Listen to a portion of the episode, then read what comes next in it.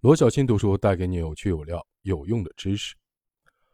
我们继续带来精彩纷呈的《不要挑战人性》这本书。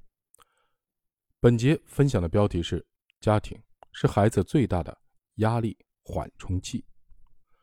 导致孩子心理上的稀缺状态的因素中，物质稀缺只占很小的部分，情感的稀缺才是主要因素。情感稀缺跟家庭的贫穷还是富裕。并没有直接的关系，而是父母对孩子的养育方式、情感模式和关系模式密切相关。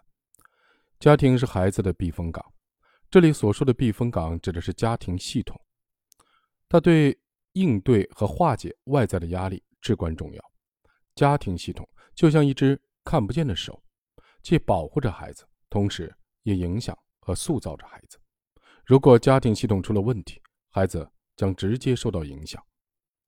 一九五一年，美国家庭治疗大师维吉尼亚·萨提亚女士在社区的工作时，一个被诊断为精神分裂症的女孩被送到她这里进行心理治疗。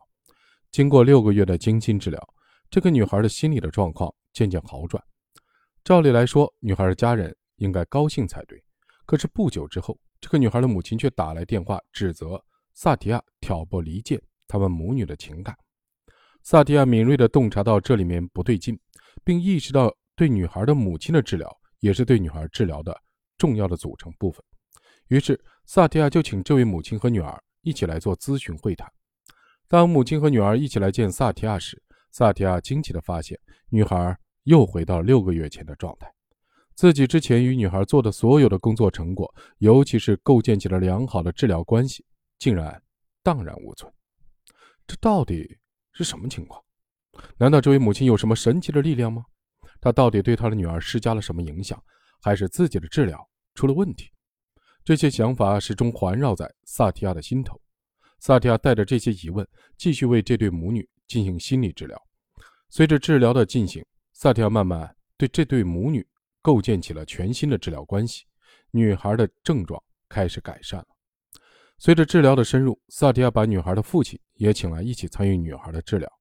结果，女孩的父亲加入之后，萨提亚与这对母女建立起来的良好的治疗关系又消失殆尽。女孩再一次回到原来的状态。这一连串的情况远远超出了当时的心理咨询理论所能解释的范畴。萨提亚遇到了全新的问题。萨提亚意识到，他可能已经接近某个问题的核心的本质了，而正是这个问题。成为后来他创立萨提亚家庭治疗模式的契机。萨提亚干脆把这个家庭的所有成员都邀请来了，这里面包括女孩的父母和另一个儿子。实际上，这个家庭非常的重男轻女，女男孩可以说是家里的天之骄子，几乎所有人的注意力都在他身上。只要男孩一出现，女孩就会被家人忽略，整个的家庭中几乎没有人看见女孩的存在。也就是说。这个女孩完全被她的家人排斥在了家庭系统之外。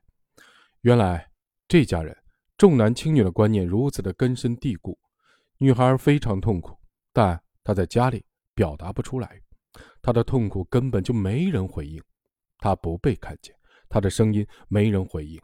于是，希望被看见的愿望导致这个女孩患上了精神分裂症。自从女孩患上了精神分裂症之后，家人开始关注她，送她去医院。做心理治疗，精神分裂症的症状将女孩重新接入整个家庭系统，让她重新和其家庭成员建立起了连结，这就全部解释通了。如果萨提亚只为女孩治疗，或者只为女孩的父母做治疗，那么就只是对家庭系统的局部进行调整。一旦女孩走出治疗室，回归家庭，她的症状又会回来。这些所谓的心理的疾病，对患者来说，很有可能是生存以及和他人相处的必要条件。实际上，我们看见了绝大部分的心理问题，尤其是孩子表现出来的心理的症状，基本上都是孩子周围的人，也就是孩子的父母、老师和同学，尤其是父母合谋教会的。找到问题的症结之后，萨提亚想到了用身体的姿势来表达关系的方法。因为身体的姿势具有很强烈的语言和情感的表达功能。